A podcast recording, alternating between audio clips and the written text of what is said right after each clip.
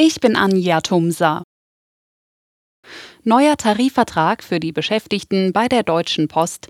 Die Gewerkschaft Verdi und der Logistikkonzern haben sich nach einem Verhandlungsmarathon geeinigt.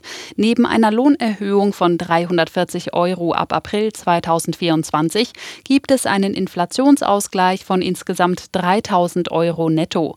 Von der Post hieß es, es sei gut, dass damit längere Streiks zu Lasten der Kundinnen und Kunden vermieden werden konnten. Im Tarifstreit im öffentlichen Dienst soll der Druck offenbar massiv erhöht werden.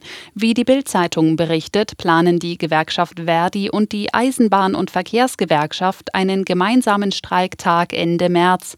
Dem Bericht zufolge sollen am 27. März Mitarbeiterinnen und Mitarbeiter an Flughäfen, bei der Bahn und im öffentlichen Nahverkehr die Arbeit niederlegen.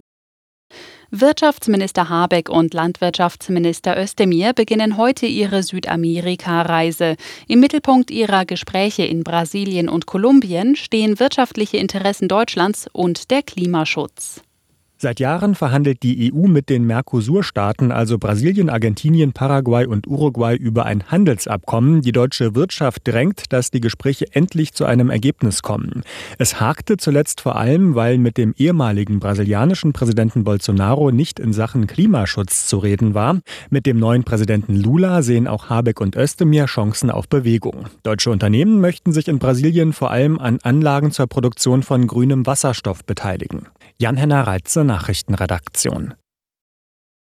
Knapp zwei Wochen nach dem verheerenden Bootsunglück mit Dutzenden toten Migranten vor der Küste Süditaliens haben Tausende gegen das Sterben im Mittelmeer demonstriert.